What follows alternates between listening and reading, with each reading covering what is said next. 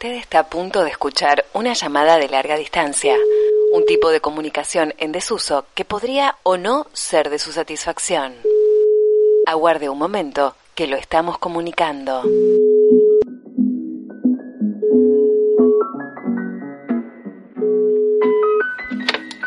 Hola Flor, ¿me escuchás? Te escucho, Pablo, perfecto. Me cuesta arrancar, ¿eh? Bueno. Me cuesta. Y a Me veces cuesta. cuesta, cuesta. Eh, hola Emiliano, ¿me escuchás? Hola, sí, por supuesto, los escucho fuerte y claro.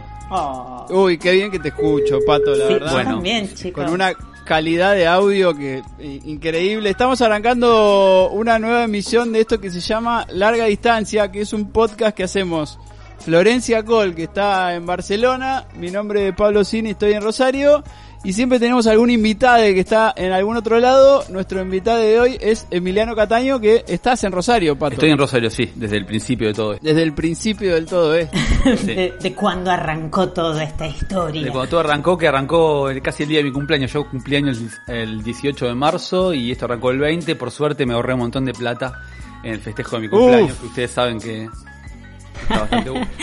Los cumpleaños del Pato Cataño son eh, las despedidas de año, los cumpleaños del Pato Cataño marcan como así, como un hito de, de- ah, hubo, hubo fiesta. es como bien. Amor. Sí, sí, amor, amor, amor, amor. Hubo baile, generalmente hay buen baile, hay buena música, y mucho abrazo. Así que fue genial, porque, o sea, para, para todo lo que vino después y lo que estamos atravesando fue como... No, pero para a mí no me quedó claro. ¿Llegaste a hacer el festejo, Sí. Pato, o te No, lo no, cortó? no. eh, de Ah, ¿no este año llegó? no, no. El de este año, gracias a Dios. Claro. no, gracias a Dios. Por eso dijo que se ahorró Pero la no, guita. pensé que no, porque tendría eh, que haber devuelto todo. No, no, no, mirá. Son cosas que suceden. Vieron que hay unos memes dando vuelta. Sí. Y ahí me sentí muy identificado con que siempre los que cumplimos año en enero, generalmente no van nadie a nuestro cumpleaños, somos mal de chiquitos, poquitos, de chiquitos. los festejos. Claro, el síndrome Y este año en particular, los de enero, la verdad que pudimos festejarlo más bien nuestros cumpleaños y todos los otros se enfrentan con esta nueva normalidad, Florencia. Sí, qué feo la nueva normalidad. La palabra ya es, bueno, de contraproducente, por supuesto. Me hace acordar mucho a Hermes Wiener y su campaña, ¿se acuerdan? Sí. Una ciudad Un normal, país un país normal. normal. Por un país normal. Sí. Pasa que acá además le agregaron la nueva normalidad. Entonces es Sí, como sí, sí. La nueva normalidad. Todo horrible. Bueno, acá Como la nueva luna, la nueva normalidad. sí, eh, no, no. Que hay- lo tenga la gloria. Hay un listado de 40 palabras muy fuertes, la mayoría de esta nueva tópica lenguaje COVID-19 desescalada. De hecho, estamos atravesando día 70 más o menos hoy de desescalada y a partir de el lunes, tanto Barcelona como Madrid, que estaban todavía en fase cero, pasan a fase 1. Nosotros estamos desfasados con ustedes en el tema números por lo menos. Claro.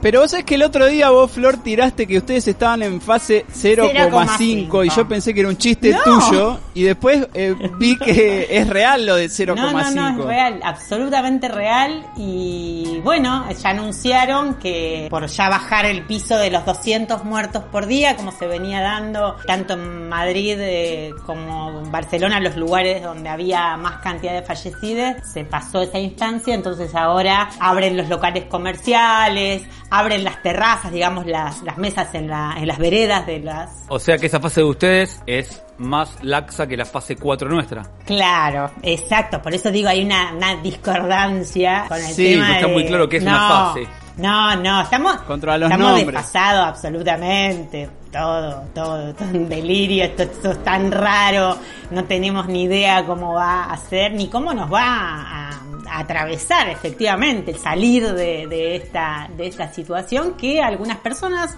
las atravesará más, otras menos, otras las está jodiendo a nivel económico, bueno, muy eh, de manera muy fuerte, se nota en, en cada lugar, porque a pesar de que esto, viste que eh, hay una situación de igualdad, esto no tiene diferencias sociales en relación a- a- al virus, digo, ¿no? Eh, cuando ataca, Sí, sí. más allá de que generalmente son personas de mayor edad y demás, con algunas patologías previas como en mayor medida, pero no solamente esa franja etaria, digamos, hay como muchas situaciones. y como hemos visto también esta semana con la muerte de, de Ramón, esta referente de, de, la Villa 31 y todo lo demás, hay una situación, digamos, por supuesto más compleja en los barrios más vulnerables, donde hay mayor pobreza. Claro, no, sí. no, no es igual. Acá, chicos, Pero no es igual, no es igual el momento en que, Claro. que los metros cuadrados que ocupan son mucho menos y a partir de esa distancia social que no existe, pasa lo que pasa y es medio lógico. La pregunta es cómo se avanza cuando ya, bueno, creo que esta semana viene Alberto Fernández a, a la ciudad de Rosario, en realidad a Baigorria, Mirá. a inaugurar el eh, hospital de emergencia que se armó. Ah, Muy no bueno, sabía. por cierto. Sí. En Baigorria, armó ahí en el mismo- Baigorria pegadito, pegadito Ah. al, al Eva Perón. De hecho, las instalaciones que se armaron van a durar cerca de 30 años activas. Ajá. O sea que lo que se arma Opa. no es un hospital de campaña. Es un hospital Claro. para tratar esto específicamente, con respiradores, con este tipo de instalaciones, pero que después va a servir mucho para, para, la, se- para la eh, segunda seguir- cuarentena. Para la sí, no, para lo que quede de vida. Claro, sí. Bien. Eh, está, está bastante en silencio Alberto en estos días, che, ¿no? Como no hubo mucha declaración, por lo que... Y yo se está sí- hablando mucho sobre Buenos Aires y Sí. no la, lo- la- la barrera Claro. bueno, GBA, Claro. eh, Gran Buenos Aires y, Claro. y Cava. Pero en fin, me parece que lo están llevando políticamente bien porque todos entendieron que era una carta clave para una situación que iba a ser la misma en cuanto a lo económico. Hoy el capital político que tienen tanto Fernández como Kicillof como Larreta Sí. eh, es mucho Sí. más importante que a principio de año porque levantaron su imagen. De hecho, Larreta logra despegarse de la imagen nefasta de- que tiene junto por el cambio con esta situación, poniéndose al mando de todo esto y me parece que los políticos entendieron que con esto van a tener un poco de aire para que después, cuando bueno la situación económica sea Sí. grave, bueno, tener un lugar de donde agarrarse en cuanto a lo discursivo y en cuanto a la plataforma política que, que- que se les genera. Me parece que eligieron este camino porque era bastante seguro decir, bueno, con- comparar a Argentina con el resto del mundo y que por primera vez seamos un ejemplo de algo, Sí. es un capital político Claro. muy interesante. Hubo informes has- hasta en Suiza, hubo informes hasta en Suecia, ¿no? Como- Sí. Bueno, en Suecia sí, puntualmente, ¿no? Sí, lo- sí, la, sí. eh, la frase, y ese no se usó tanto, te digo la verdad. En otro momento la frase no queremos ser como Suecia hubiese sido, Sí.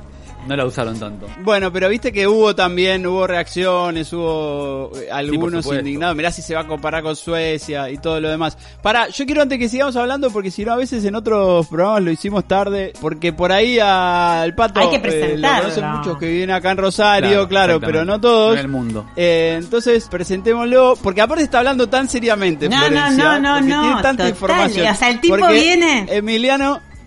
Cataño es, eh, yo recién estaba pensando para hacer la presentación, Pato. Después vos estableceme el orden de prioridades, Sí. pero yo había puesto músico, periodista.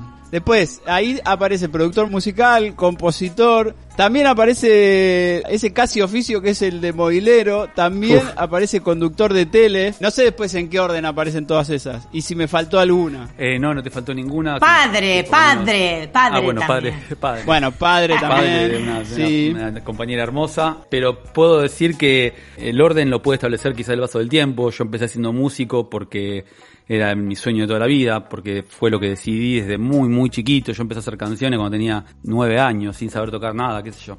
Y a partir de ahí me desarrollé como músico. En algún momento también quise estudiar un poquito más otras cosas y, empecé comunicación social y ahí me, me apareció una cosa muy particular, por lo menos para mi vida, que después gracias al análisis me empecé a atar un poco de cabos. Yo tenía una relación con la radio muy particular porque la escuchaba por las noches para no escuchar ciertos ruidos de mi casa. Había una cuestión ahí que me atormentaba quizás un poco. Mirá. Y me acuerdo de irme a dormir siempre escuchando Dolina, Mochima Lafiotti, Continental. Y Sí. escuchaba todas las noches de mi vida. Hasta que fui más grande y bueno, empecé a, a vivirlo de otro modo. Pero después vuelve a aparecer en el 2000 la radio para mí. Y ahí encuentro un lugar de desarrollo increíble. Después lo de conductor de tele apareció porque, me, porque soy fan de la tele. Porque tengo una relación con la cámara que me encanta y que la vivo sin eh, ningún tipo de vergüenza. Nunca la vivía con vergüenza. Y, y bueno, se dio sus frutos en el marco de Música de Fonda, que fue un programa que conduje Claro. durante dos años y que, bueno, entrevistaba bandas y, y hablaba un poco de música, que es lo que más eh, aprendí en mi vida y también descubrí ahí que amaba hacer reportajes. Yo eh, era muy fan de chico de Jesús Quintero, el perro verde, eh, un español que vino a Argentina y que tenía la particularidad de callarse. Y, y al callarse salían Como recurso. como recurso, como terminar de preguntar y en vez de sí. repreguntar ansiosamente, quedarse callado y generarle mediante ese silencio incómodo Sí, una reacción al, al entrevistado, que en realidad eso apareció, no apareció en música de fondo, sino apareció en Pánico Táctico, un programa que también hacíamos con, con Flor. Uy, Eh, qué recuerdos. hermoso, bueno. así que em- empecé a entender cansado de las notas que me hacían como músico, que me preguntaban cómo se llama la banda, cómo se formaron y cómo se conocieron, y empecé Sí. a preguntar otro tipo de cosas y vi que los músicos les encantaba que lo trataste como alguien que conocía. Bueno, Pablo, vos sabés de eso. Hablarle a- Sí, al claro, artista sabiendo de lo que estás, sé lo que estás haciendo, eh, respeto muchísimo lo que vos haces, no me importa que seas mi vecino, que te vea salir en pantufla a sacar la basura, podés ser un genio igual, y eso el artista lo recibe de otro modo y te devuelve una entrevista hermosa. Pensaba que también, porque cuando hablábamos hace un rato, el pato tenía mucha data y dijo también en algún momento, estoy desde que arrancó, porque vos, pato, estás laburando eh, en la calle todos los Sí. días. Entonces, toda esta cuarentena, estos... Creo que acá en Argentina van 64, 64. días. Un montón de tiempo que muchos estuvimos un poco más, un poco menos guardados. Vos estuviste en la calle todos los días viendo qué pasaba todo el tiempo. Sí, eh, bueno, eh, me faltó eso quizás en la, en la parte donde contaba un poco mi breve historia.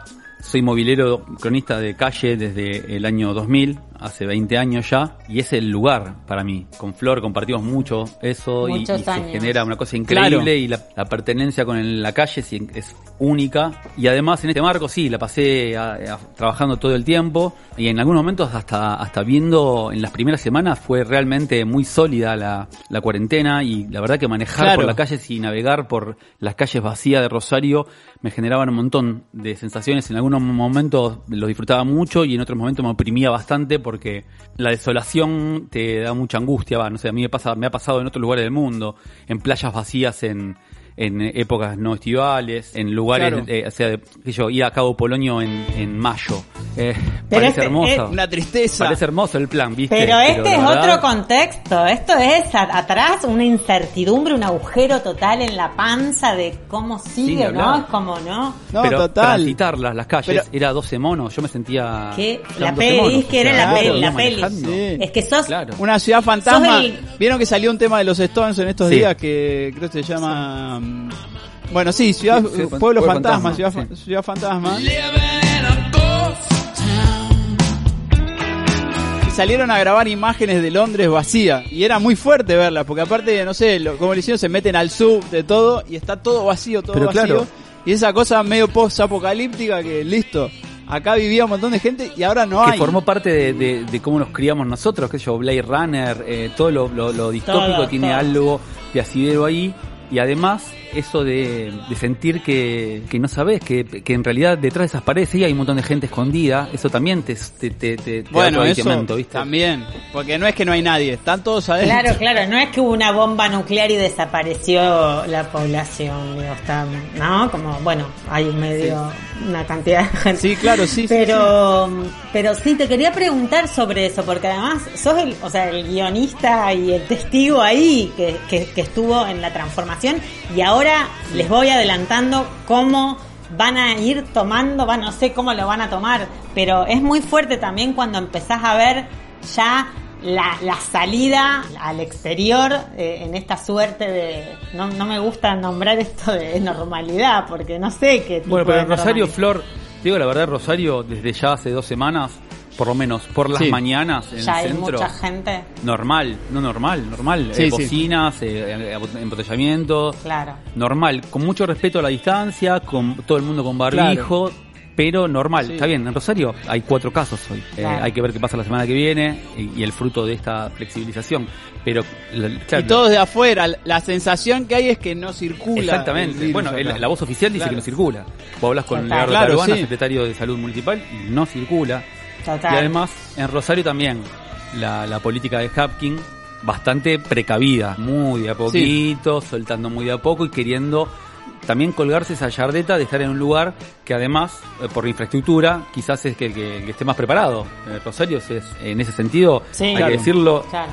el trabajo, si, si de algo sirvió el paso de, de los gobiernos socialistas en la ciudad de Rosario, es para esta construcción sanitaria que no tiene comparación en Argentina, ¿no? Tal cual. Y, y te toca, también pensaba, ¿no? Cómo es el pulso de, de la ciudad, más allá de, de la, de la situación de COVID-19 y la pandemia y la cuarentena. Pero también tenés que ir a hacer los asesinatos de los barrios. Poco. Eh, ah, no. que- Eso que- te quería preguntar. Es que en realidad, eh, primero que hay que decir que las noticias policiales bajaron un 70%. Bajaron un montón. Sí, eh, sin embargo... ¿Bajaron las noticias Sí. o bajaron los hechos, Pato? Bueno, es una buena pregunta, Barito. Es una buena pregunta. Los hechos... Pero ¿por qué es algo a analizar también? Porque al- muchos hechos cambiaron también con esta realidad. Sí, el modo. Como siempre esto acomoda las cartas y, y todos eh, se van amoldando a las nuevas metodologías, ya sea de supervivencia o eh, no de, de- de abuso, como sea. Pensemos que en el medio de esta cuarentena Claro. al trinche Carlovich le pegaron un palazo en la cabeza y lo mataron a cuatro cuadras Sí, de la casa, Sí, en, en un lugar que no tenía mayores problemas. Y bueno, pasa, y también hubo robos porque la gente está haciendo colas en las puertas con mucha distancia, entonces los que arrebatan también tienen un objetivo y un target más fácil. Bueno, hay esas cosas, pero claro, las noticias se las están llevando todos los anuncios. De hecho, la política de los canales es, bueno, tratar de hacer notas, por lo menos hasta la semana pasada, ahora ya eso aflojó un poco también, hacer notas que tengan que ver directamente con esto, y oficiales, y quizás no meterte en los barrios, ni hablar con la gente.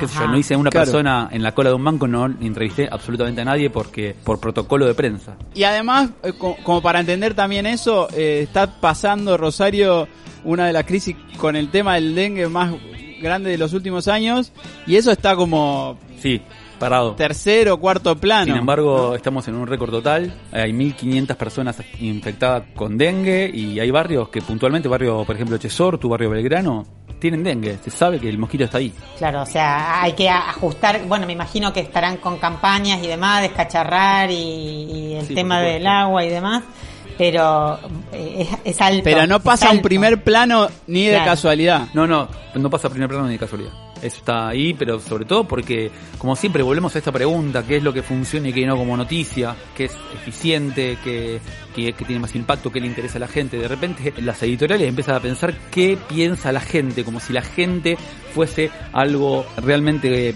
objetivamente eh, deducible. Claro. No se puede deducir, Tangible. claro, no es la, ¿cómo que es la gente?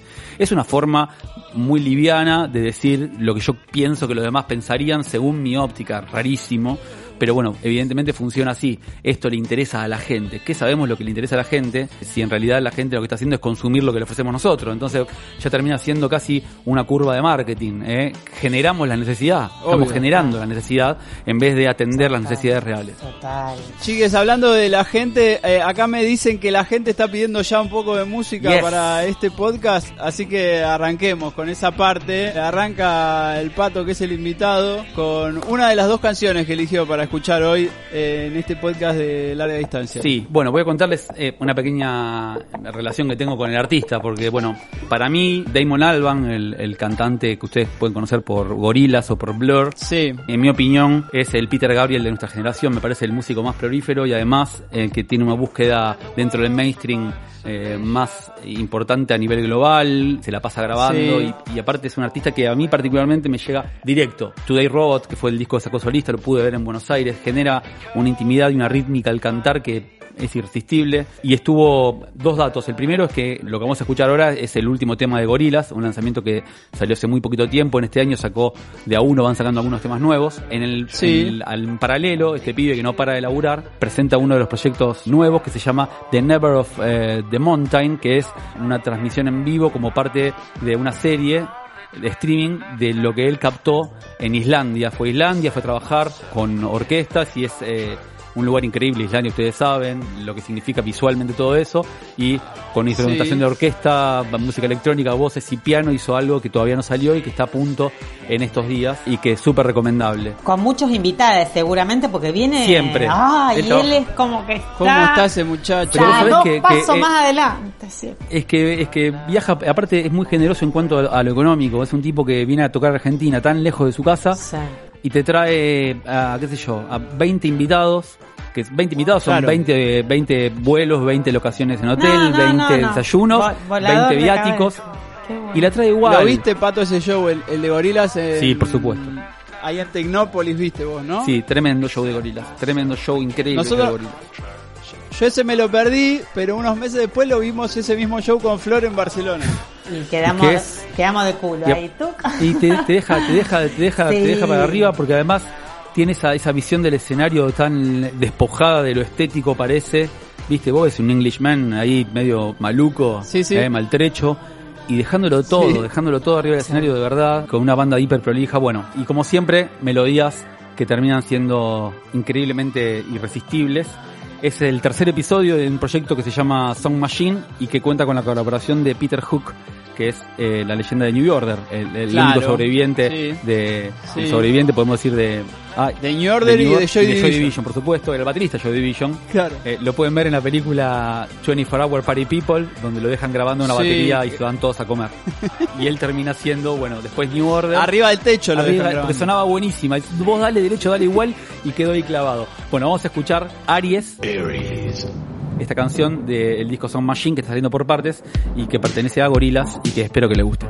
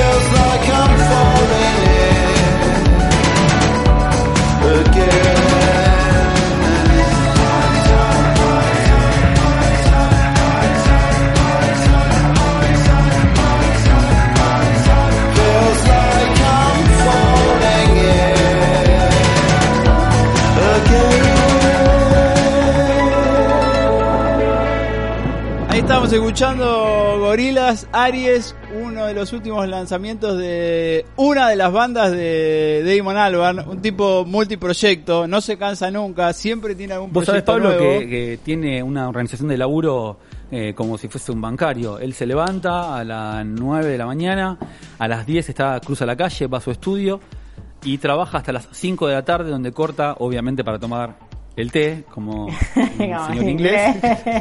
Sí, y, claro. Y, y todos los días exactamente lo mismo, pese a que es un tipo que si quiere se puede tomar 10 años de vacaciones, obviamente es millonario, pero no para de laburar. Es como, me asombra mucho esos tipos que, claro, en algún momento tuvieron problemas con las drogas, de, claro, no podían estar con Claro. una sola cosa. Sí. Hoy ya, tranquilos, siendo un hombre grande, tiene que capitalizar toda esa energía que tiene y no para un segundo, todos los años un disco nuevo, con algo. Con The Claro. Queen de God and the Band, con Gorilas, la vuelta de Blur fue increíble y giras. Les recomiendo por último, sí, les recomiendo la película de Blur de eh, el último disco, son tres Sí. episodios, tremendo. Bien. Para que le estoy buscando a ver cómo se llamaba, pero mm, la peli, como para recomendarla, igual después la vamos a dejar ahí de abajo.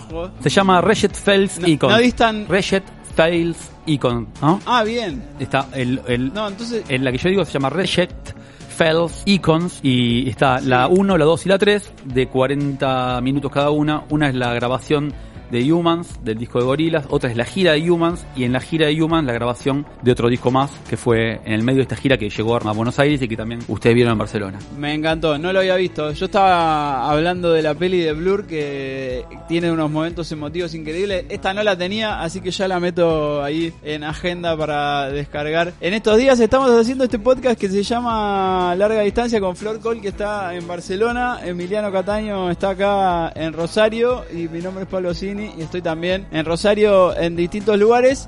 Mañana, Pato, Sí. acá en Rosario va a ser como la primera prueba de, de las salidas recreativas, ¿no? Sí.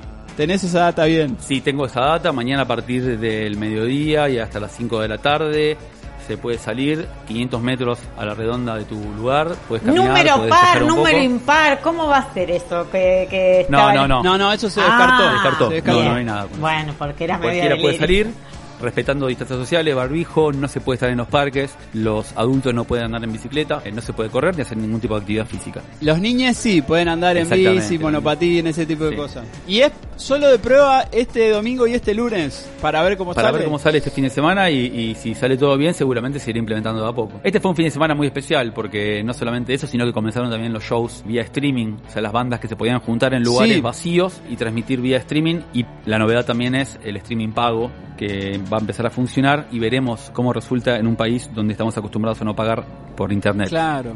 Bien, pero sí en la provincia hay un protocolo como para que en ciertos lugares culturales puedan tocar las bandas arriba de un escenario y eso se pueda transmitir y ya salir de esa lógica de bueno, estar en la casa, Sí, fue- medio precario, sino lo que ves es una banda tocando en un escenario con un sonidista, con luces ¿Y qué y les toda la pasa con eso? Como público Y- y, como músico vos, Pato, ponele. Porque Como público, como público, Es raro, chicos.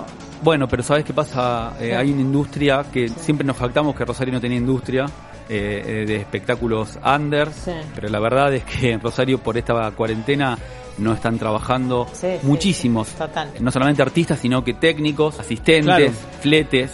Bueno, toda una situación que, bueno, se trata de reparar con esto, porque se utiliza toda la misma estructura, empiezan a trabajar los técnicos, los asistentes, los sonidistas, los camarógrafos, eh, los, Sí, sí, se los- empieza a mover la- switcher. la rueda, Se empieza a mover un poco. Y como público, no sé, es, es complicado, no estamos acostumbrados, pero 120 pesos por un show me parece que sale lo mismo que un trago Total. y puedes verlo en tu casa y qué sé yo, esperemos que funcione. Sí, sí, lo- los pájaros lo- arrancó este jueves. Lo puede ver bien. cualquier persona, digamos, los puedo ver. cuando Me avisás cuando van a Sí. tocar y los, Sí, por supuesto. los, voy a, los voy a ver. Eso está bueno también. Pero sí, además, se habla de algún subsidio. ¿Qué pasa con todas estas profesiones, oficios? No, que- bueno, se lo que se, se hizo se hizo esto para tratar de que se genere plata por sí Claro, mismo. claro. No hay subsidio, sino que se le paga a los asistentes, se paga la producción, se paga los viáticos de la banda, solo los viáticos, y después la banda, incluyendo sus técnicos, recibe el bordero, entre Vale. comillas, que sería el pago de entradas, Bien. en este caso, pago de views para poder eh, verlo al streaming.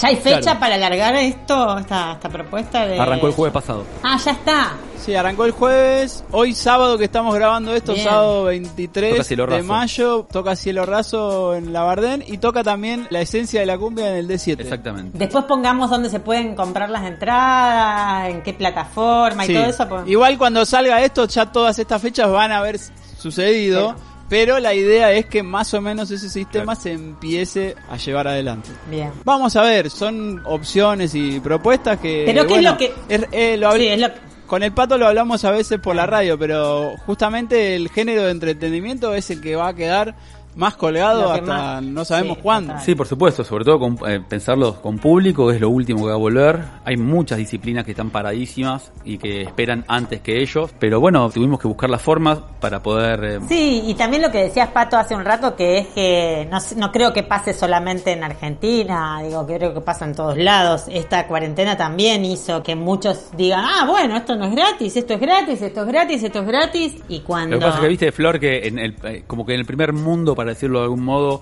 hay una cultura de que se paga por contenidos. Y acá nos acostumbramos a que todo es gratis porque le encontramos la fuerza y la forma. Pero creo que, que de hecho, seguramente los shows y esas cosas van a volver antes allá que por estos pagos. Eh, no yo creo que no sabemos nada. Igual... No, obvio que no. No, igual, pero igual sí, en Alemania vieron que ya hay fe- fecha para la vuelta de los espectáculos y anda circulando un video, no sé si lo vieron, de la primera fiesta que se hizo ya en Alemania, que están bailando todos con barbijos y, y manteniendo la distancia. Chicos, yo empiezo a ver Eh, esas... Es eh, raro, y los ¿eh? gimnasios y las fiestas y los conciertos y las, y las movidas con los círculos, la escuela de los pibes, o sea, si yo empiezo a ver todo...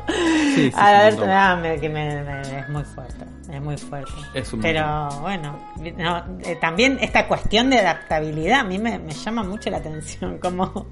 Bueno, no queda otra, como que nos vamos que no a- queda otra, claro, tal cual. ¿no? Y Pato, ¿te, ¿te pegó por algo del orden creativo, de ponerte con los teclados, de ajustar, o más contemplativo? Llegabas de laburar después de, de hacer la calle y nada, y desconectar con todo y no sé, ¿con- ¿cómo te pegó la parte que- del es- ocio? No, tengo eh, más o menos, sigo mi rutina eh, habitual. Estoy en el estudio a la tarde y sí hago cosas. Quizás los fines de semana, ya descansando y un poco más, también me sirvió para ordenar los temas que tenía, la, la- la música que tenía más o menos ahí avanzada. Y me sirvió, sí, porque tengo material como para encarar algo que yo tenía postergado, que es mi, mi- mi proyecto solista. Y cuando me di cuenta tenía 12, 13 canciones como para trabajar. Gracias a este ordenamiento que me, produjo estar tarde, los fines de semana, muy metido, muy encerrado y leyendo. Y la verdad que me sirvió un poquito esto, como que estoy encarando ya un proyecto nuevo, más allá de Degradé, que es mi banda de toda la vida. La verdad que en ese sentido sí me sirvió, más allá que mi, mi dinámica de lunes a viernes es más o menos la misma, que incluía eso, ¿no? Estar a la tarde en el estudio. Pila. ¿Sabés, Flor, que eh, hace poquito estuvimos con el pato en la radio? Estábamos escuchando música de Charlie García y nos copamos hablando de Charlie. Y bueno, y hablamos de los comienzos de Degradé y que siempre tocaban algunos temas de, de García. Y hoy hablaste de que arrancaste de chico también con la música. Sí. Quería volver un poco a, a eso porque hablamos también medio por arriba de Degradé, pero cumplió hace poco 20 años, que es un montón. Y yo no tengo tan claro porque llegué a la ciudad medio cuando esa historia estaba arrancando o había arrancado hace poco. ¿Cómo fue el comienzo de esa historia? Porque sí, bueno, quiero ser músico. Ese quiero ser músico que fue hace como 35 años. Sí. No había un universo tan grande en ese sentido, ni era tan... eh, bueno, Recién dale, salió sí. el compact, además, en los 90. Sí, se editaba poco, se editaba poco. Nosotros, mi experiencia tiene que ver con un deseo que tenía de chico, porque en mi casa, mis hermanos, eh, por lo mismo que sé tanto de Charlie García, eh, mi hermano fanático de Charlie y había mucha música en mi casa.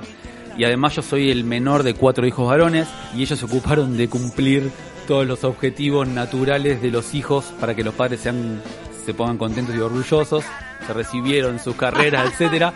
Y entonces el cuarto, el cuarto tenía una autopista para, para volar un poco más y cuando quise Esa presión no estaba. no, todo lo contrario, sino se estaba estimulado por otro lado. Mi viejo era un tipo muy tradicional de esa época y, y aparte era un tipo muy trascendente en ese momento, en la década del 90, era presidente de Newell's. Lo trajo a Maradona Eh, Newell's. Claro. Lo trajo a Maradona, así, entre, entre otras cosas, y, y, Sí. Y la verdad que un tipo que estaba todo el día afuera haciendo un montón de cosas y que llegaba a las 9 de la noche a su casa y quería comerse un plato de sopa, bancarse que le pasen 6, 7 pibes todos sudados que vienen con olor a cigarrillo, que vienen a ensayar 3 horas con un ruido bárbaro, podría generar algún conflicto, sin embargo el tipo habilitó siempre. Recuerdo una, una nota que le hicieron en un programa de tele que nombró, tengo cuatro hijos, eh, dos abogados, un odontólogo y uno que tiene una banda. De música, aclaró. ¿eh? De música para que no piense que era de los monos. Y, Claro. y mi vieja mi vieja siempre me habilitó, me, me llevaron a profe de piano cuando tenía 12 años, me bancaron que yo vaya a la facultad de música apenas terminé el colegio y que no siga una carrera tradicional. Se ensayó siempre en mi casa, eh, mientras yo viví hasta los 26 años que viví en mi casa con mis viejos, se ensayaba ahí, el degradé se gestó en ese lugar. Era todo muy natural para mí, yo quería hacer eso y tenía todas las oportunidades, la verdad. Me compraron un sintetizador cuando no tenía como que tocar y ahí descubrí, ahí en la secundaria, compañero de colegio, Nahuel Marquet, mi compañero de toda la vida, que empezamos a, hacer canciones juntos en cuarto año y eso llevó a otra cosa, a otro día, otro día, otro día y acá estamos. Grabamos ocho discos, giramos por todos lados, la música me llevó a recorrer el país y a conocer gente de la mejor y aparte a consolidarme yo desde un lugar en una banda que tenía muchos cabezones, muchos Gerardo Agnese, Julián Acuña, eran tipos que sabían muchísimo de música más que yo y como que había que meter ahí era muy difícil y después fui, creciendo mi rol en la banda, terminé construyendo los discos con Nahuel, que fuimos los únicos dos que quedamos de la formación original, desde un lugar de mucha certeza, viste, aprendiendo el camino y sintiéndonos en principio muy ajenos a lo que era la movida rosarina y muy rechazados durante mucho tiempo, hasta el 2001 que sacamos nuestro segundo disco que se llamó Agua y que eso cambió todo, cambió todo porque pasamos de ser una banda que no hacía blues o no hacía rock and roll y que eran melodías eh, blanditas según lo que nos Sí. decían y nos transformamos en una banda referente para un montón de pibes que vinieron después.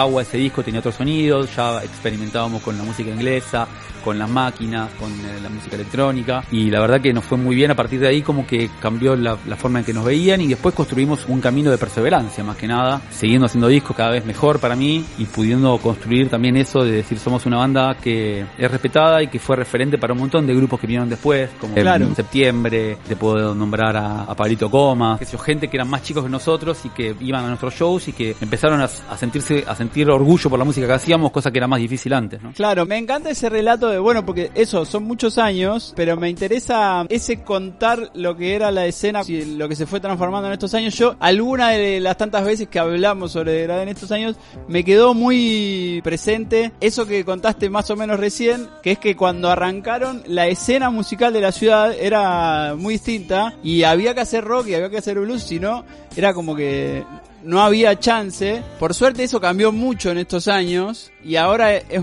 muy distinta, pero me imagino que debe haber sido complejo en esos comienzos. Sí, complejo porque por esa devolución a nosotros no, no nos enterábamos tanto y tampoco nos importaba mucho. Viste, en ese momento los vándalos, Scraps, que estaba creciendo con nosotros, ponele, pero al mismo tiempo Sí. en el estudio, en el Camote Records, que fue eh, un lugar donde, donde grababa la mayoría de, de esas bandas, en realidad grababan eh, nosotros, Cielo Raso, el rezo de Colacanto, Bulldog, Mortadela Rancia, No, Ya No, Vilma, por ejemplo, grababan todos ahí, Pablo el Enterrador grababa ahí. Yo tuve la Claro. suerte de toparme con el Turco Antún, por ejemplo, ¿entendés? Tecladista de Pablo el. Enterrador, un prócer de la música de Rosario y me enseñó un montón. No nos importaba mucho lo que pasaba, estaban todos los chicos malos Pero- de, de la de zona norte, ¿eh? Eh, Pero, pi- también. pero pienso en esto, Pato, para entender cómo cambiaron las cosas también. Ahora, no solo que la escena cambió mucho, sino que las posibilidades son un montón otras. Pero en ese momento había, no sé, dos o tres radios de rock que pa- pasaban algo de la música que se hacía acá, ciertos circuitos que eran medio pequeños, y si te corrías de ahí ya no había cómo, no había forma. No, no, no había fuerza. Igual los lugares para tocar siempre estaban habilitados, tocamos en todos los lugares donde tocaban todos. Pero había un correpasillo que, que nos llegaba, que estaba relacionado con estos pibes blanditos. Nos damos cuenta, claro, era. Eran todos rockeros, toda qué sé yo, y nosotros canciones de amor muy paes en su momento, éramos chiquitos también nosotros. La búsqueda que elegimos no era fácil el camino que elegimos. Para la música que queríamos hacer había que escuchar mucha música, había que saber grabar, había que tocar muy bien, había que eh, tener muy buenas ideas, conocer de armonía, porque no íbamos a, a- a tocar sin menospreciar porque dábamos el rock and roll, pero no era no eran tres acordes y cantar encima, era todo desde el primer disco nuestro hay como una elaboración y la verdad es que eso nos sirvió sobre todo para poder entender que el lugar hacia donde íbamos iba a estar buenísimo. Estábamos muy seguros también de las canciones que queríamos, más allá de que no nos salían y después todo se fue dando por una cuestión de, de experiencia. Hoy los chicos tienen también mucha data, una escala no te Sí. sale y vas a un tutorial y, y sacás una escala y aprendes a tocar, entonces los pibes hoy tocan mejor, están abiertos más a la música, respetan mucho más Tiene mucha más música a disposición. mucha más música a disposición y al mismo tiempo tienen un registro de lo pasado, de los más grandes, de los anteriores, mucho más respetuoso, Sí. no son los viejos. Yo, viste, de mí, había momentos en cual sentíamos, nos dábamos cuenta después que los más que le daban bola abre puertas, a la banda más grande, que no, y no a nosotros, había como siempre un recelo sobre la generación anterior. Estos pibes, Sí. yo tengo a mí pibes que escuchan de Gradé que tienen 18 años, que van a los shows y flashean y nos vienen a hablar una hora, y antes como no se permitía, los viejos, eh, volá acá. Le pasó a Charlie García con, con qué sé yo, eh, la generación, lo hablamos el otro día, ¿te acordás, Pablito? Que Sí. eh, los Cadillac, toda la generación de los 90 los renegaba de García, Sí. los odiaban, viejo dinosaurio. A full. Y los pibes de ahora toman eso, hacen mashup, eh, le meten versiones, no se pierden en ninguna, no son tan salames. Y eso es una cuestión generacional. Eso me parece que es algo que cambió, que está buenísimo. Me da la sensación de que en una época había una cosa de mirar al otro que estaba haciendo música en la ciudad como alguien que era la competencia y de un tiempo a esta parte eso cambió y ese otro que está haciendo música puede ser alguien con el que podemos hacer cosas juntos. Pero pensaba que eso es algo que no solo de acá, digo, cuando hablabas incluso de eso de Charlie y el otro día estuvimos hablando de esas generaciones que renegaron de García. También García lo ponía a Páez eh, eh, de espalda para que Obvio, tocara, para que no se obvio. notara que era tan bueno. no quería, ¿no? Que, te crezcan, Digo, no quería que le crezcan los enanos, obvio. Bueno, acá eh, de hecho dicen de manera despectiva, de hecho, de la canchereada argentina, cuando se habla del rock. Mirá. La canchereada argentina. Claro. Y, Y sí, bueno. y de hecho, muchas veces dicen por qué no llegaron un montón de bandas buenas de España a Argentina, por ejemplo. Como si al revés, ¿no? Digo, acá... eh, Bueno, pero tiene que ver, que- tiene que ver, hay una cuestión ahí evolutiva que te mata en ese sentido. Eh, España, la verdad es que España llegó más tarde al rock. El rock argentino tiene algo eh, de la década del 60 de industria ya de momento. Siempre hubo bandas en España también, pero acá se la tomaron en serio desde el principio. O sea, Almendra, Manal, Box Day, esas bandas hacían shows, hacían giras, tenían una estructura, tenían contratos discográficos por muchos discos. Ni hablar. Arrancó Sí. En serio eso. Ni hablar. Y también hay algo ahí que España siempre estuvo, o sea, tenían al rock en serio más cerca. No está tan lejos Londres de, de España. Y entonces... Tal cual, las eh, giras llegaban, los discos Claro, llegaban. Los buenos llegaban rápido. claro. Entonces, viste que, por ejemplo, acá en Argentina, y no estamos yendo para cualquier lado, pero eh, en Córdoba hay como toda una escena muy pujante que tiene también. que ver con que no está tan cerca de Buenos Aires. Mendoza lo mismo, Entonces, Mendoza lo mismo.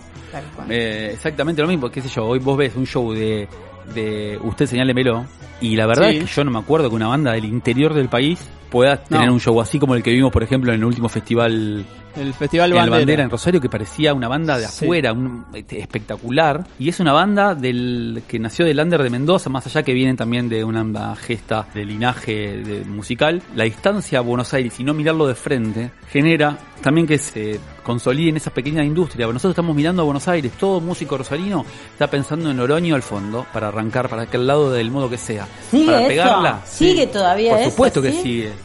Pero Mm. por supuesto que sigue porque porque funciona así, porque funciona así, por más que Buenos Aires lo miren de modo que lindo. el- Ujú. Es allá, me lo dijo, me acuerdo una vez, Gaby Ruiz Díaz, en una charla hace muchos años, en el año 2000, acá en Rosario, cuando yo le dije, eh, loco, hace 10 años que hacemos under en Rosario, no tengo ganas de ir a Buenos Aires a hacer under de nuevo. Y el chabón me dijo, no tenés chance, Plat. O sea, es así, o vas allá a hacer under o no vas a hacer nada. Dicho y hecho. Pero por otra parte, Rosario creció un nivel de estructura No, y de qué sé obvio. yo, que nosotros pudimos hacer un show de 20 años de la salida de nuestro primer disco y hacer un show que venga un montón de gente, Total. que esté todo bien y que vos veas a una banda de primera categoría, como hay un montón. Rosario se trabaja, vos escuchás Sucesores de la Bestia, escuchás Fluido, escuchás las bandas nuevas también, ¿eh? Sí. Eh, No, escuchá bueno, los, los hay- Calíope, escuchá... Están bien, bien, suenan bien, tienen buenos instrumentos, tienen asistentes, saben lo que es un show, los cantantes son buenos, las letras son re profundas, está todo bien. Rosario tiene todo para hacer Sí. una industria increíble, Pero bueno, así funcionan las cosas acá. ¿Y cómo funciona? Vos, Sí. vos, vos, vos estabas hablando algo de eso, pero ¿cómo funciona en lo cotidiano para una banda que tiene de formación dos de los originarios, fundadores de cuarenta y pico, y los otros de un promedio veintipico? ¿Cómo? No, bueno, no son, primero que no son tan chicos, los parecen no- más chicos, pero ninguno de 20. Eh, ninguno de 20. estos Giulietti pibitos que joven. estos pibitos que parecen todos de 27. 30 ya. No, Treinta. Giulietti, tre- Pablito, que es el más joven, tiene 30. El Bamba, que lo sigue, que es el guitarrista que toca la guitarra acústica, tiene, tres- tiene dos pibes. Y tiene 30 y algo. Álvaro Bueno. y Álvaro ¿Qué Manzanero. que comen? casi- Parecen de 20 todos. Casi funda y la televisión. Eh, están todos maquillados aparte de eso que viste. La convivencia en nosotros, hoy Sí. Degradé es una banda que funciona produciendo y los shows es juntarnos, ensayar un par de veces, ir a tocarlo, tenemos una química y una, una maquinaria que funciona perfecto en dos minutos. Logramos después de mucho tiempo tener una armonía dentro de la banda, pese a, a todas las cosas que pasamos, que algunas fueron muy muy duras y muy tristes. Hoy tenemos un vínculo hermoso y cuando Degradé se junta en la sala, hay música todo el tiempo y siempre está la mejor y, y nos respetamos cada uno y cada uno cumple su rol de modo contento, re feliz de hacerlo. Y lo mejor de todo esto es seguir. El otro día uno me agarró en la calle, no sé quién no la conocía, y me gritó eh, Catania Vigencia. Me pareció, eh, por un lado, por un lado ya me, pegó fuerte porque digo, eh, Vigencia suena a abuelo muy bien, eh, Somos todavía se la banca. Pero por otra parte sé que eh, estoy seguro, de verdad es una banda que suena vigente y que cada vez que vamos a sacar algo en la ciudad de Rosario, los oídos atentos que están siempre van a poner play en a ver qué estamos haciendo nosotros. Y eso estoy seguro. El que habla es Emiliano Cataño, esto se llama Larga Distancia, es un podcast que hacemos con Flor Col, que está en Barcelona, nosotros hablamos desde Rosario. Flor, voy a poner un tema yo ahora porque está cerca de esto que estuvimos hablando, así seguimos por ese lado. Vamos a escuchar eh, a una banda que se llama Flor Grooving Bohemia. Buenísimo. Este tema se llama Key Flip. Y ahora te contamos dónde lo descubrimos a los Grooving Bohemia.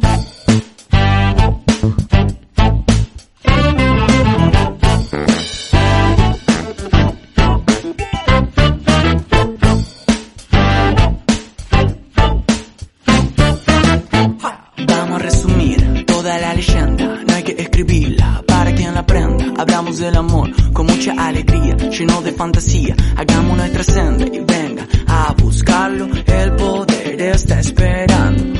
Ojo que pasan los años y el tiempo se nos va. A dónde no lo sé, pero en lo que sí, el día que descubrí que dentro de mí habita el que flip, con el beat. Todo esto lo aprendí flipando en la street. Yo me pongo sweet para contarte cosas. Ayer le hablé de ti a una mariposa. Todo es color de rosa, parece una novela. Qué lindo es ensayar en la casa de mi abuela. Codificando una nueva cultura, modificando viejas estructuras. Que la censura sea parte del pasado. Libre expresión, te quiero en todo lado.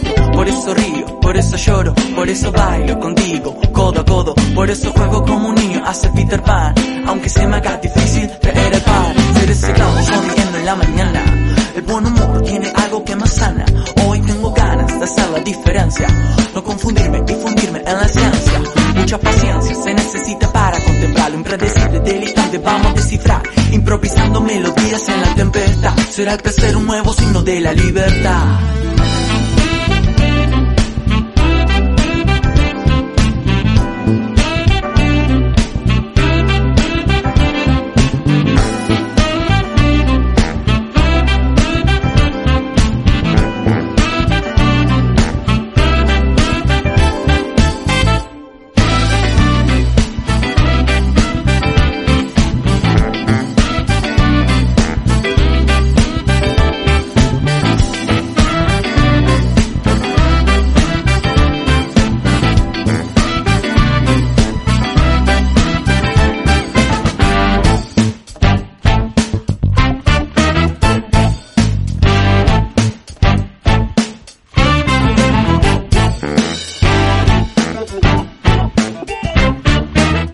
Estábamos escuchando a Groovin Bohemia Flip, parte de su primer disco. Una banda que con el pato la vimos en su momento antes de que tuvieran ningún disco editado y en un currito que habíamos pegado. Eran Flor, jurado, que esa. Fuimos jurado de uno de esos concursos del pre-primavera, creo Claro, que era. Creo que fue 2016, puede ser, No, Pato? no. Puede ser. 2000, 2015. No, No, un poquito después, 2016, 2016, 2017. Yo me acuerdo, O yo me acuerdo 2017. que en una época estaban siendo jurados ustedes de banda. Fue 2016, Pato, estoy seguro. En Rosario. 2016, Porque- buah, ¿cuándo pasó el tiempo, viejo? Sí, porque ya 2017 ya eh, había arrancado el otro programa de radio y tuvimos como, ¿cuántas noches fueron? Fueron como ocho Como noches ocho noches, seguidas. sí.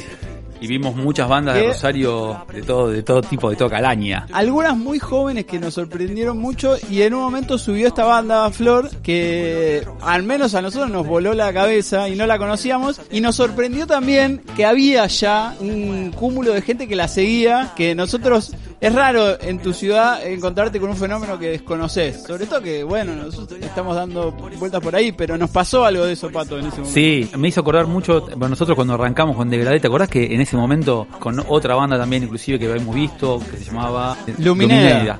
que yo te dije, Sí. me, me hace, me hace acordar mucho a nosotros todos peleándose por cantar, los cantantes y qué sé yo, y también por la gente que lo seguía, hay algo que tiene que ver con la secundaria y con estar cercano a, a terminar Sí. el colegio que genera que vos arranques con un flow de gente bastante importante, y estos pibes venían con esa porque venían de Fisherton, y nosotros, mira vos, Fisherton en un lugar que eh, está tan cerquita, pero sin embargo hay pocas Sí. bandas de Fisherton, ¿viste? Sí, me acuerdo de Estación Oeste en la década del 90, pero claro, tienen su mundo ahí y venían tocando y este pibe apareció, cantante de Groovin Bohemia, eh, Sí. y parecía JK, era Yamiroquai o no sé qué, el pibe tenía un magnetismo impresionante, increíble carisma y un magnetismo increíble, la banda se veía. Ahí nosotros vimos ese germen con Pablo y nos dimos cuenta al toque, Pablo, era la banda diferente, ¿te acordás? Sí, sí. Está buenísimo cuando ves aparecer algo así. Porque después de que apareció Grupo en Bohemia, al menos que nosotros nos dimos cuenta que eso estaba pasando, no fue la única banda que apareció y incluso en estos últimos dos o tres años hubo todo un movimiento de Sí, bandas que tremendas. van como para ese lado, ¿no? Sí. Y de hecho está formado el movimiento Unión Group ahora en Rosario, pero fue como algo que yo no lo, no, no lo tenía tan presente. Y Pablo, el- y está buenísimo ver- El último registro, ver aparecer el eso. último registro de música negra en Rosario así eran los Joclender, para decirte de algún modo. Y, y Claro. de repente hoy las bandas de como ponerle Calíope, te nombré antes, que hacen un hip hop, Sí. eh, pero jazz. También te puedo nombrar a Doy Sagá, pibitos, tienen 17 Sí. años, tremendo también. Eh, Sí. Bueno, eh, tremendo arriba del escenario, dos chicas cantando y una banda y todas esas bandas sonando, haciendo música negra, funk, con un ribete de reggae o de jazz. Muy tocado, muy bien. Y volviendo a eso que, a- que, que- que se sentía antes, eh, Pablo, cuando vimos a estos pibes, yo me emocioné, no lo podía creer, estaba entregado a ellos. Quizás 20 años antes, mm, los músicos no se permitían eso. Le daba bronca, le daba un poquito de vergüenza, envidia, ah, quién es estos pendejos. Y me parece que eso cambió y cambiaron nosotros también. Bueno, para los que quieran ver a muchas de esas bandas jóvenes que hay en la ciudad de Rosario, sobre todo si viven en Barcelona, por ejemplo, que es donde está viviendo Florencia, y quieren pegarle una mirada a mucho de lo que pasa en esta ciudad que es tan prolífica musicalmente, pueden ir a buscar Música de Fonda, que es ese programa que condujo el Pato en los últimos dos años, tres años. Tres años. en 5RTV, que es una señal acá de la provincia de Santa Fe, están subidos a YouTube y ahí pueden ver la cantidad de bandas jóvenes que hay en esta ciudad y que surgieron en estos últimos años. 120 artistas grabamos desde Wow. la provincia, en toda la provincia de Santa Fe, en locaciones diferentes, en bares tradicionales y olvidados de la provincia. Qué bueno. Eso, Pablo, además, no solamente me, me- me- me llevó a sentirme muy bien con mi forma de, de hacer entrevistas y con mi forma de contar la música, sino que además a vincularme con toda una generación nueva de bandas que muchas ni me conocían ni conocían a Degradé y terminar pegando onda con toda esa gente y conocer, y hoy voy a cualquier recital y tengo que saludar a 40 personas que conocí por música de fondo. Y me parece espectacular. ¿Y qué tenemos que hacer para que siga eh, emitiéndose el programa? No, Nada, no pueden hacer nada. El programa no se va a emitir más. y- ¿Por decisión de quién? Por decisión del canal. Y bueno, en parte de un conflicto bastante grande, por cierto, que incluye también a Terrenautas, otro programa que se hacía ahí todas las tardes en la Sí. misma productora. Lo que sí te puedo decir es que fue un programa que tenía tan buena leche y que los artistas se sentían tan bien, me, me hizo aprender un montón de cosas. Y, y nada, y además de otro tiempo, otra otra dinámica de lo que es el pulso del día, la crónica noticiosa y demás. sí, sí, Entonces, claro. bueno, nada, ese, ese gustito, ese gustito, qué lindo. Me parece que, que eso es el gran legado de música de Fonda, es poder conocer a los artistas frescos, directos y sin cassette. De una. Y, por otro lado, darle valor a lo que pasa acá, porque también vivimos en una ciudad, lo- los tres trabajamos en los medios acá en Rosario, pero vivimos en una ciudad que, sobre todo los medios más grandes, no le dan mucha bola a lo que pasa en la ciudad a nivel artístico, ¿no? Eh, No, sin ni hablar. Es como algo que por un lado está el discurso, pero después por otro lado, si vos te quedás mirando los canales principales y te perdés de un montón de cosas. Chicos, y más allá, digamos, de lo que generalmente uno piensa con esto que es una estructura artística de producción, toda una puesta al aire en escena y demás, que genera, bueno, hay que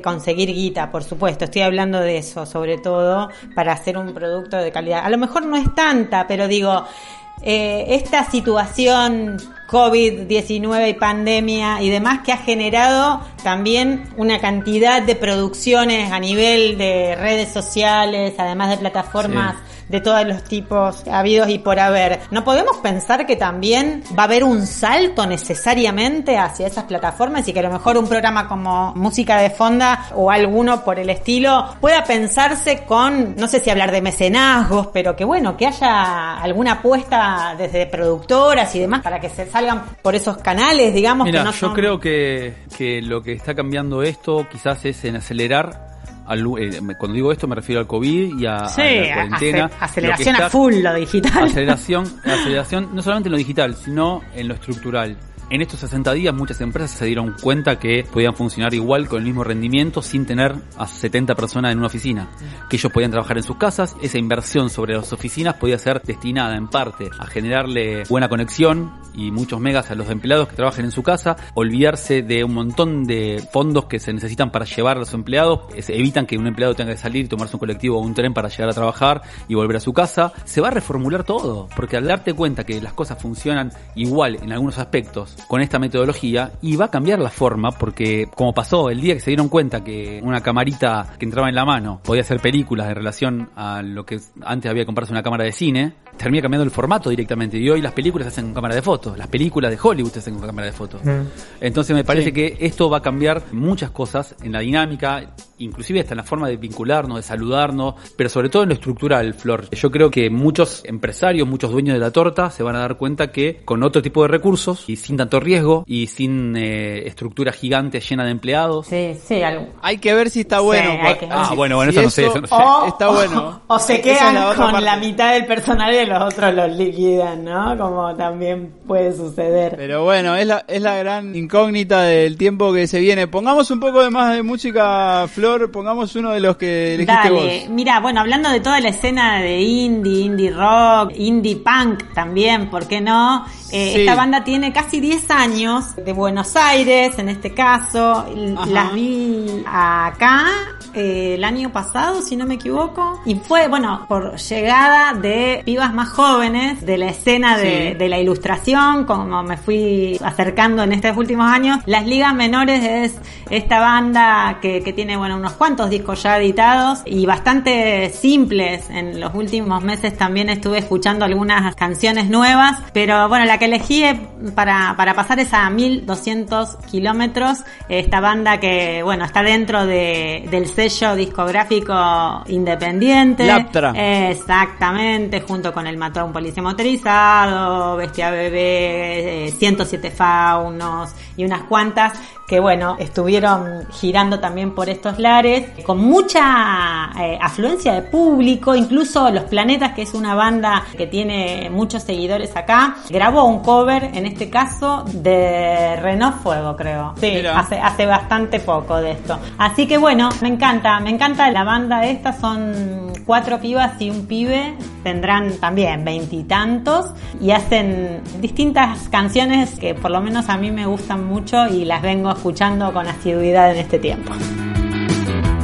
Empecé queriéndote, terminé pensando más de una vez. Si de verdad vos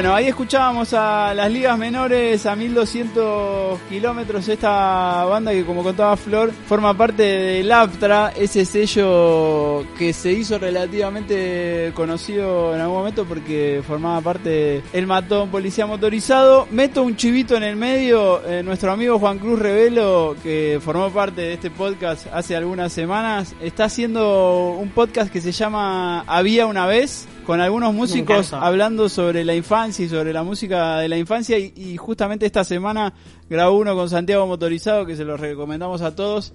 Lo buscan ahí, había una vez en Spotify y lo pueden encontrar. Hermosísimo y el de Teresa Parodi también lo escuché, me encantó, me encantó, muy bien, muy Bien, bueno. chiques. Bueno, estamos casi llegando al final de este podcast porque hace un rato largo que estamos hablando. Nos faltan escuchar algunas canciones, pero estamos con Flor Col que está en Barcelona, Emiliano Cataño que está en Rosario. ¿Ustedes laburaron mucho tiempo juntos? Eh, en la Y calle, sí, más o sí, menos. unos 10 Al pato años, igual no? ¿no? lo conozco por la pata periodística, la pata movilera. lo conocí, ¿te acordás, Pato, que te conocí por el Grabando el primer Total. video de Degradé. el video de El video de ratitas, año el video de Ratitas. 1998, video que 98 el video, sí. Desapareció. El disco salió en el 99. ¿Fue esa vez que te tiraste al río, Florencia? No. Fue esa vez que me tiré al río. No, tengo Fue muchos recuerdos de toda esa producción, muchísimos recuerdos. Además hacía calor, era también verano en, en Rosario, ¿puede ser, Pato? Sí, el Sí, árbol- sí, sí, era verano. Era verano. Trabajamos bajo Total, las órdenes total, de Emilio acuerdo- Toivero. Me acuerdo mucho eh, de Recordadísimo. todo ese video. Así que bueno, y después nos volvimos a encontrar ya en mediados de los años 2000. Y quiero decir una cosa, quiero decir, Pablo, Sí. que para todos los oyentes de Radio Universidad, que hay muchos que escuchan Sí. este podcast, yo ingreso a Radio Universidad porque se le ocurrió a Flor. Mira, Sí. no sabía eso. En, en- el primero, en, en uno de los primeros viajes que hizo Flor, Total. necesitaba un, reempla- un reemplazante, me dio la opción eh, y no me fui nunca más. De, Total, de hecho, cuando, cuando volvió, cuando volvió de viaje, después de yo que yo hice ese reemplazo, durante un par de años tuvimos Radio Universidad dos mobileros, que eran Florencia Mira. y yo, Total. porque les dio lástima echarme de nuevo cuando volvió. Bueno. Boludo, Bien, me había Flor. olvidado de esa parte. Sí, Año sí, 2007. 2000, Yo estaba, no, 2008. 2009, 2008. Yo estaba en unos momentos más oscuros de mi vida.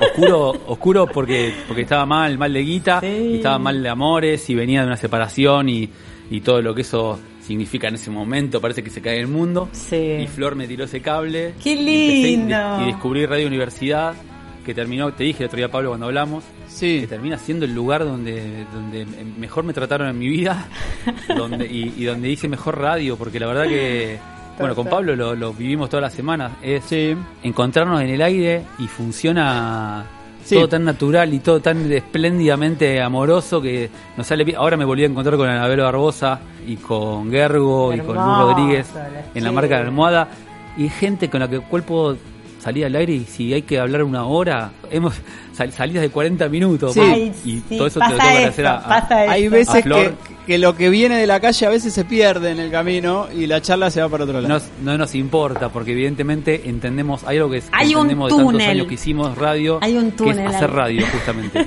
Qué bueno hacer es. radio Extraño. hacer radio que que va más allá de lo informativo más allá de lo guionado hacer radio es encontrarse las voces y, y- y construir con sinergia algo mejor que cada una de las voces por separado. Y es difícil se los aseguro que es muy complicado para nosotros, para la familia de Radio Universidad, parece que fuese taquito, nada, enganchalo, salimos al aire, no importa con qué tema, sabemos, pero es tan difícil de encontrar, tan difícil de encontrar un programa de radio que la gente eh, mancomunadamente pueda hacerlo divertido, porque la solemnidad a veces nos lleva a lugares bastante aburridos. Sí. y no hay que olvidarse que la radio, igual que la tele, sigue siendo un mono fumando o una jirafa con moñito.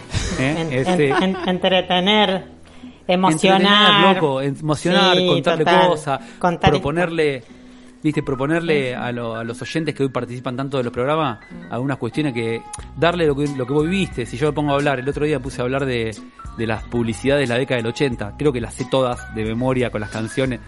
Y estalló, porque eh, que- ¿te imaginás? yo, la pero, claro, tal cual. espera. Pero si vos del otro lado no tenés un tipo, una piba o un tipo que te reciban eso, que te escuchen lo que vos estás diciendo y sumen Y que no estén mirando la pantalla para ver cuántos mensajes están mirando para otro lado. Yo fui productor durante muchos años de la radio y me cansé de ver conductores de Estrella de Rosario que apagan el micrófono cuando sale una nota o cuando sale el movilero porque están en otra cosa. Ok, gracias Emiliano, hasta luego. y yo, ¿entendés? Entonces me parece Sí, que claro. hacemos Total. radio. Extraño mucho eso, extraño muchísimo eso y bueno, eh, nada, háganme la gamba para volver a Radio Universidad desde Pero acá. obvio. Chicos, porque muchos Te lo digo años yo ahora. también. Ahora, Ey, te me lo tenés digo- que hacer te lo- volver vos, pato tal cual. Quédate tranquila, el año que viene volvemos de algún modo.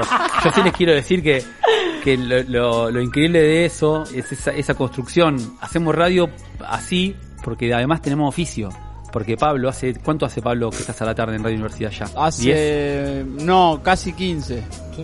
15 años. Claro. Sí. Chicos, No. to- si nosotros todos los días Somos estaríamos en un, rebo- en un revoque en una pared y lo hacemos 15 años, seríamos los reyes del revoque. Chale, Nosotros tenemos, a veces no nos damos cuenta, a veces nos eh, dejamos que cualquier salame nos venga a decir cualquier cosa, y nosotros tenemos oficio de radio, y eso enamora, y, nada, y por, por eso lo que se genera en esta radio. ¿no? Vamos, chique, vamos. Estamos Oh, hablando con Emiliano Catania presidente. y Florencia Col. Tenía dos preguntas para hacerles a los dos. Primero, bueno, las doy vuelta, pero Flor formó parte de un programa que vos hacías, Pato. Y no Pánico táctico. Y, y no me acuerdo bien de qué era la columna de Flor. ¿Eso Bueno, se puede contar o no? Se puede contar. O sea, se creo que me acuerdo, pero prefiero que la cuenten ustedes. Pánico táctico fue mi experiencia como mi primera experiencia como conductor, mi segunda experiencia como conductor. Tenía un programa antes en LT3 que se llamaba Me crecieron los enanos, justamente. que iba los domingos después de la transmisión de fútbol. Pero bueno, encaré eso en la Vorterix, con Lucía Rodríguez de productora. Sí. Y empezamos a buscar columnistas, amigos y grosos. Todos me dijeron que sí, entre ellas Florencia, que hacía una columna que tenía que ver con algunos consejos, pero era como data, y era, era frescura, era Florencia con al aire. y la Ay, verdad que hacíamos sí, unos nos bloques divertíamos mucho, tal cual. tremendo. Sí. Eh, eh, de, de ese programa tengo los mejores recuerdos porque, por ejemplo, que Tommy Palma, hoy Sí. una estrella, Una estrella, de estrella, los- un de- influencer. una estrella, él le metía muchísima onda a ese programa, era el operador, loco operador. Sí. Lucía Rodríguez produciendo hoy una, una perla de la Sí. radio y de la tele, una piba fundamental. Hermosa, la luz. Estaba escucha. Flor, bueno, sí, un amor. Estaba un par de amigos míos que, que hacían un cocinero, el Búfalo, que es un gran Uh, cocinero y un amigo que estaba ahí. Qué groso. Estaba Lila Sigris. Bueno, estaba Romy Tamburelo. También. Mi pareja actual. Tal hace cual. dos años que estoy en pareja con ella y nos conocemos hace 10 trabajando juntos. Una actriz increíble. Sí. Bueno, ¿qué voy a decir de ella? Si ya saben, es una actriz, dramaturga, guionista y que no para de laburar. Ya la tenemos que llamar. Sí, sí. Además porque genera, son personas que hacen de verdad en Rosario. No para de laburar No nunca esa piba. Y viven, y- pero porque tienen que. ¿Cómo tienen hacen ustedes dos? ¿Cómo hacen ustedes? Ay, nos llevamos- a, mira, la- a lo- 2.20 lo Bueno, eh, nos eh, primero que yo estoy, bueno. yo estoy, viste Flor, estoy, estoy en una curva un poco más tranca. Sí. En algún momento le dije, lo que más me gusta de vos es la agenda. Eh, es fantástico porque, viste, no hay alguien esperando que el otro se desocupe, que venga de tocar. Estamos siempre con cosas y los momentos, los encuentros son cada vez mejores en ese sentido y una diosa. Y la conocí en ese momento. Me gustó ese pasado común. Y la otra pregunta que tenía con respecto al pasado común, eso, que compartieron muchos años en la calle. Hay como una cofradía de mobileros en Rosario, ¿no? Es un grupo hermoso. Hay un par de subgrupos. Ah, pero sí hay bueno, una ca- cofradía. cam- cambió un poco la movida, No, no. capaz. Sí, obvio. Hay pibitos más chicos, Claro, hay todo, hay pero. Mira, Flor, eh, El nos juntamos los mobileros mientras podíamos, nos juntábamos una vez por mes seguro en la casa de Belén o en mi casa. El otro día vinimos en mi casa, todos la gente de Somos Rosario, bueno. 28, le- y la verdad que nos llevamos re bien, nos queremos un montón y son mis verdaderos compañeros de laburo, porque Claro. yo no tengo compañero de laburo fijo, ¿viste? Claro. Mis compañeros son Georgina Beluati, Bir Martorell, Diego Fiori en su momento, que estaba también en la calle con Sí. nosotros, el Gorro Carrafielo, Pablito Procopio en su momento. Pero se da, que- se da una cosa de comunidad a diferencia de lo que pasa con los, con los porteños. completamente de comunidad. Claro. completamente de comunidad. Sí. Eso iba, eso iba a decir porque uno tiene la sensación y cuando ve los medios de Buenos Aires que están todos como a los codazos tratando de sacarse el lugar y no, sé qué no, y, y la sensación que da acá es que es otra la relación. Acá vos te enfrentás con un frente de mobileros. Claro. Con tipos que, aparte que tenemos mucha confianza, conocemos nuestras casas, nuestra familia, nos llevamos bien, somos re generosos. Che, hay esta data. Antes, cuando yo empecé, me acuerdo, la generación anterior a la nuestra, nadie te pasaba una nota ni un dato antes de haberlo sacado al aire, por ejemplo. Mira. Claro, Aguantá eso, que lo- aguant- Total. Y eso se lo contamos ahora- a los más pibites que antes una un teléfono era como una mina de oro conseguir un teléfono. Hoy los teléfonos vuelan y se comparten por WhatsApp, obviamente. Además, cambió tanto, tanto yo tengo la filosofía que no importa el audio si de dónde salió eh, en una nota, por ejemplo, yo cuento una nota y cuento Sí. hago un reportaje a- al secretario de salud, la grabo en mi celular, cuando va al aire, esa nota Primero, la primicia no existe más. Desde que redes sociales, Twitter, eso no hay más primicia. Claro. Por ende, eh, ese capital no existe más. Segundo, yo te puedo dar el audio a vos, a Flor y a mí, y vamos al aire cada uno, y son tres formas de contarlo distinto. Hoy, a lo que se apuesta es el modo de contarlo. Claro. Yo te la voy a contar como a mí me parece. Cada uno tiene su estilo. Toma el audio, haz lo que vos quieras con esto, porque no tiene valor eso. El valor es la noticia y cómo lo Y, y contás. contar la historia tal cual, tal cual, que siempre va a ser subjetiva y diferente. Ni hablar siempre. Pero bueno, sí hay una, hay una cofradía hermosa. La cofradía suena medio mal, pero la cofradía de Arroyo Solar era buenísima Sí, y todos la claro, queremos. Así sí. que reivindiquemos la palabra cofradía. Somos un cuerpo sólido y que nos queremos y nos respetamos mucho. Y son mis amigos, como te decía. Yo tengo muchísimo aprecio y mucho amor a todos ellos. Qué lindo. Un beso para todos. Es Emiliano Sí. Catania, le manda saludos Florencia desde Barcelona a sus ex compañeros. ¿Extrañas esa vida de movilera, Florencia, o no? No, ex- eh, extraño la, la cosa cotidiana. O sea, yo imagínate que a diferencia del pato, en el canal iba con un camarógrafo siete horas en un auto. Entonces había una relación de intimidad sabían más que mi analista, mis compañeros. Por supuesto. O sea, Claro. hay una eh, separaciones, mudanzas, eh, enfermedades, eh, licencias, pero aparte, o sea, eh, Flor, todo, es una, un vos- nivel, o sea, yo eso ¿Te acordás, extraño, Flor? extraño mucho eso. ¿Te acordás realmente. una época que yo estaba tirado? Que vos me venías y hablábamos y yo estaba... en- Era eso, eh, yo también tengo, eh, qué sé yo, con Iván Molina, que es, el- es mi camarógrafo en la mañana, Ya generás está. una, una relación de intimidad. Y la eh, total, empatía, y la empatía, y la empatía de lo que hablamos siempre, y que nada, que es hermoso que tengan un registro de la otra persona en un mundo donde, digamos, ojalá que no tengan que pasar la pandemia para que nos demos cuenta que es lo que verdaderamente necesitamos, es lo verdaderamente importante, que esas son las prioridades, digamos, ¿no? Pero extraño Y alguien que te ve, hay alguien que está con vos todo el tiempo y a veces cuando uno está inseguro, con algunos problemas, ese tipo, esa mina que te ve todos los días y también hay algo de valor en eso porque nos respetamos mucho entre nosotros, no hay nadie que diga, ay, este es malísimo saliendo al aire, porque tampoco hay, estamos Claro. vinculados desde una cosa de mucha más confianza porque aparte las guardias son largas y te juntas con uno o con otro, como te decía, me acuerdo perfectamente un día en la asociación mm, empresaria, cae Flor, yo estaba deprimidísimo y ella me dice, ¿qué haces fumando a la mañana? Yo no fumo prácticamente, pero en esa época fumaba y a la mañana estaba muy ansioso. Uf. Y, y claro, porque ella eh, hablábamos y bueno, te cuento cómo estoy, y ella conocía a mi ex mujer y toda la bola, y hay algo ahí de analista que es hermoso. Sí, de la escucha. Y bueno, lo que vos decías un poco antes, ¿no? De ese aprendizaje que a lo mejor no te lo enseñan en la facultad, que tiene que ver con lo característico para mí que sigue siendo el periodismo. Por un lado, la curiosidad, que creo que no la perdemos nunca. sí, nunca. Y otro que es tan, tan complejo, pero es el escuchar. Va a ser lo único que nos Es lo salve. más importante. Es lo único que nos habla porque en el otro, en el, la respuesta está en el otro. Nuestro talismán es la palabra y el talismán del otro también es la palabra. Entonces, ¿para qué vas a ir con 10 preguntas guionadas cuando la respuesta o la próxima pregunta está ahí enfrente tuyo? Solamente hay que mirar a los ojos, que el otro sepa que vos lo estás atendiendo y eso no se aprende en ningún lado, se aprende viendo a los que laburan con vos, sabiendo que las preguntas son mejores si son cortas, sabiendo que, que dejarlo hablar, no querer meter tu pregunta o la que te pidió tu productor, o porque hay, hay, hay falta de pulso desde de los productores que están dentro del estudio. No están en la calle con vos, no saben qué le pasa al otro, no sabe eh, que nada. Por ende, el que decide es el movilero. Por eso yo ni siquiera estoy, para mí, eso de pasar al estudio una nota, ¿viste? Que eh, te está escuchando aquí Pablo Hapkin, Sí. pasás el auricular.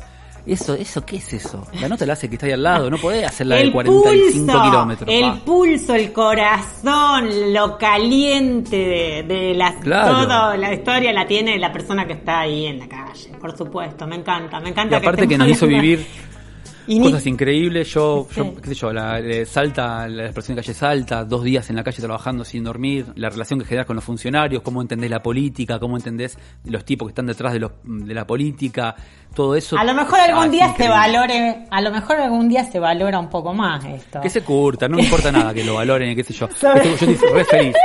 Yo todas las mañanas de mi vida, te juro, son las 8 de la mañana y tengo una energía que digo, qué suerte. Yo si no tuviese este laburo, si yo me tuviese que levantar a las 7, no sé, me muero.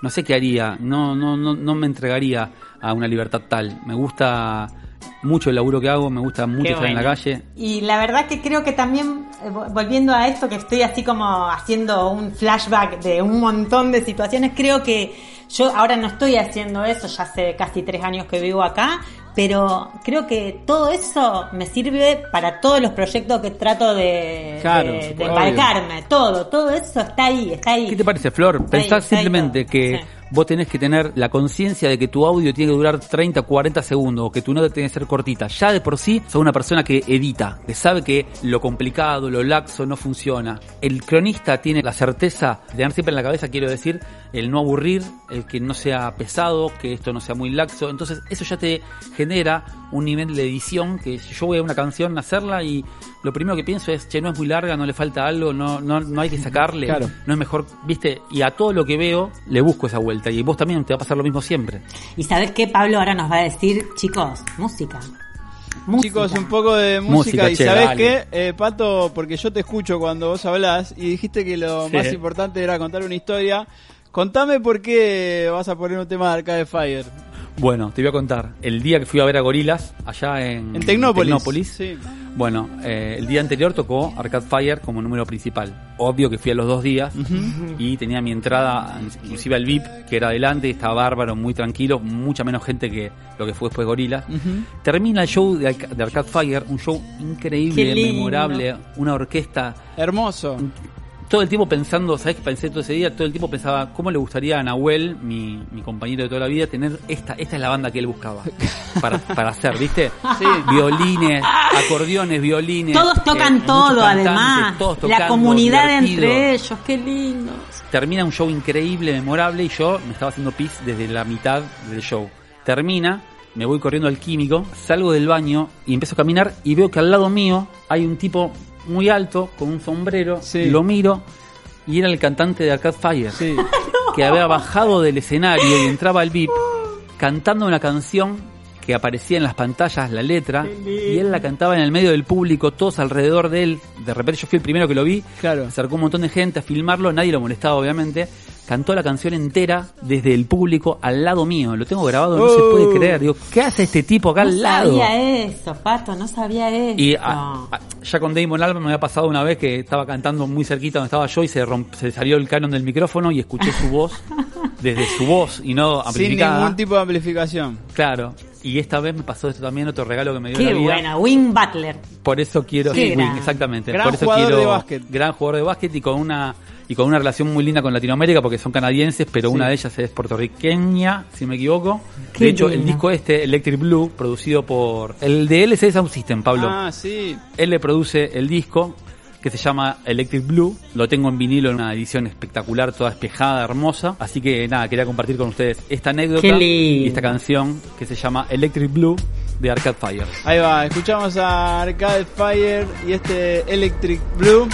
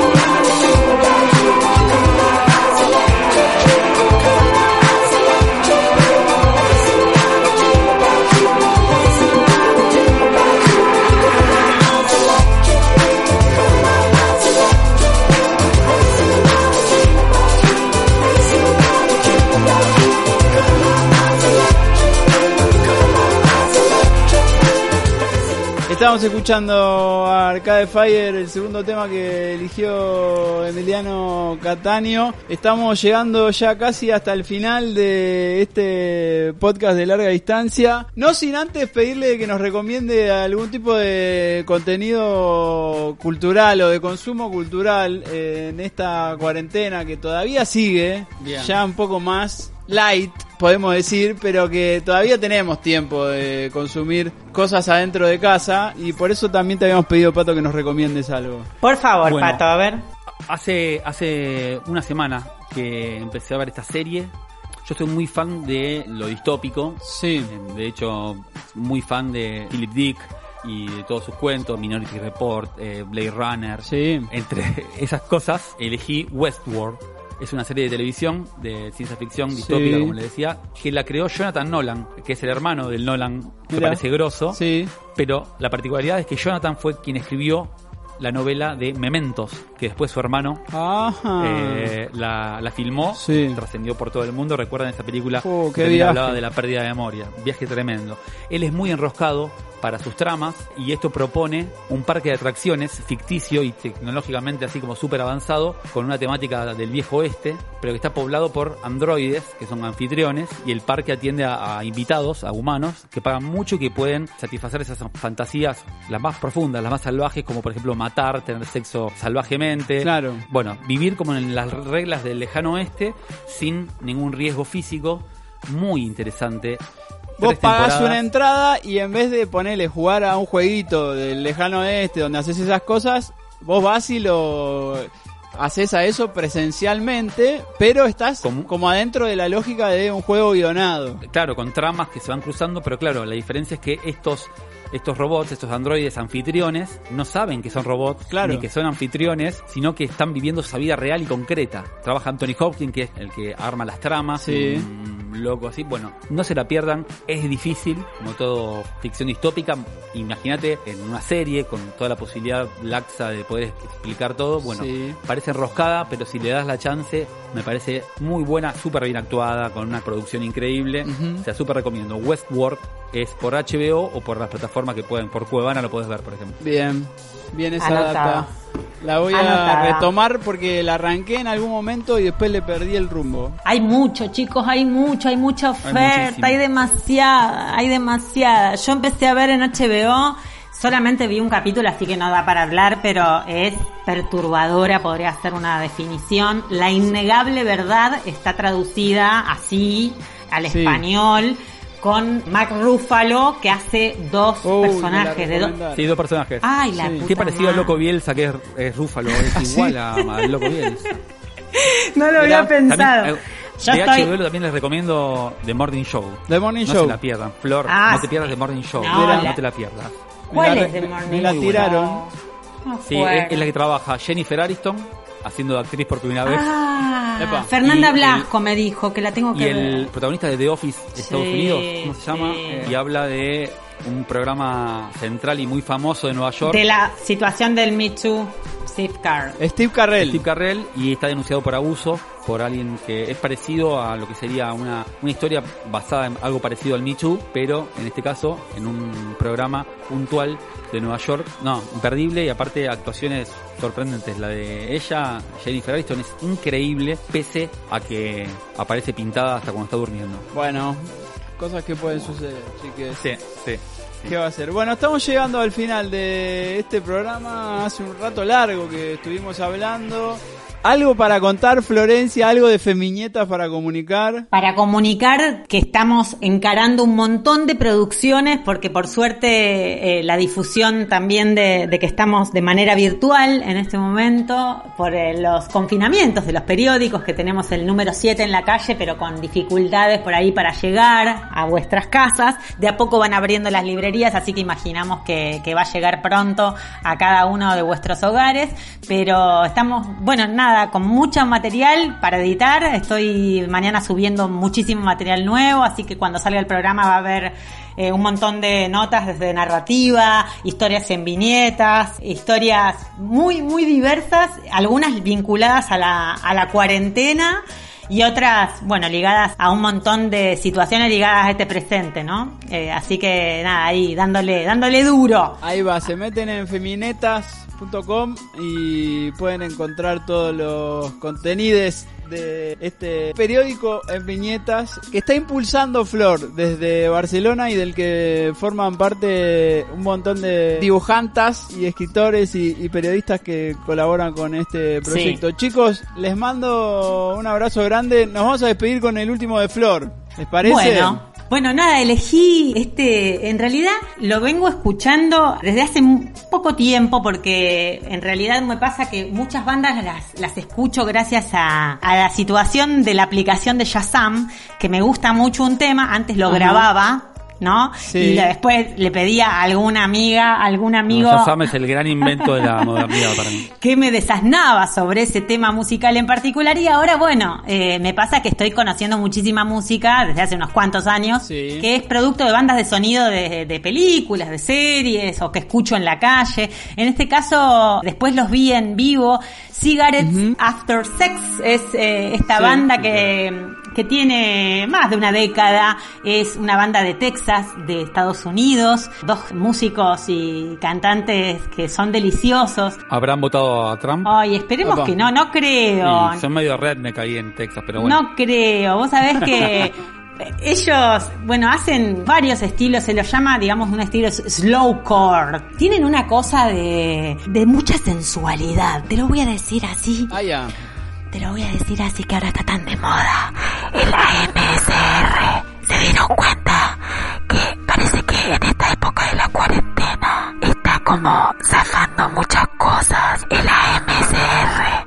Así que traje esta canción de Cigarette After Sex que se llama Gay para ustedes, para despedirnos así, tranquilitos, de larga distancia. Les dejo un beso enorme. Quiero. Un beso, un beso, un beso. Un beso, chiques, les mando a todos. Nos quedamos escuchando este tema de Flor y nos estamos viendo por ahí, ¿eh? Un beso, Gracias, chicos. un beso grande. Chau, chicos. Chao, muchas gracias. I remember when I first noticed that you We were sitting down in a restaurant, waiting for the check. We had made love earlier that day with no strings attached. But I could tell that something had changed how you looked at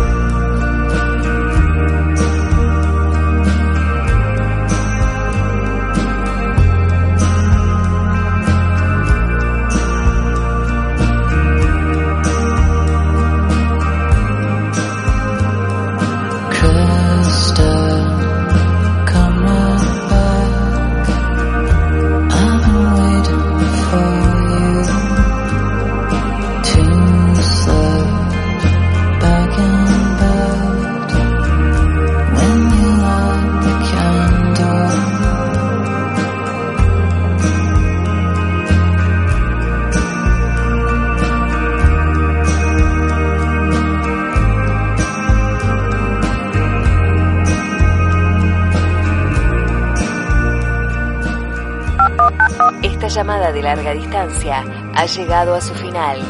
Por favor, manténgase a la espera que próximamente le informaremos sobre siguientes episodios.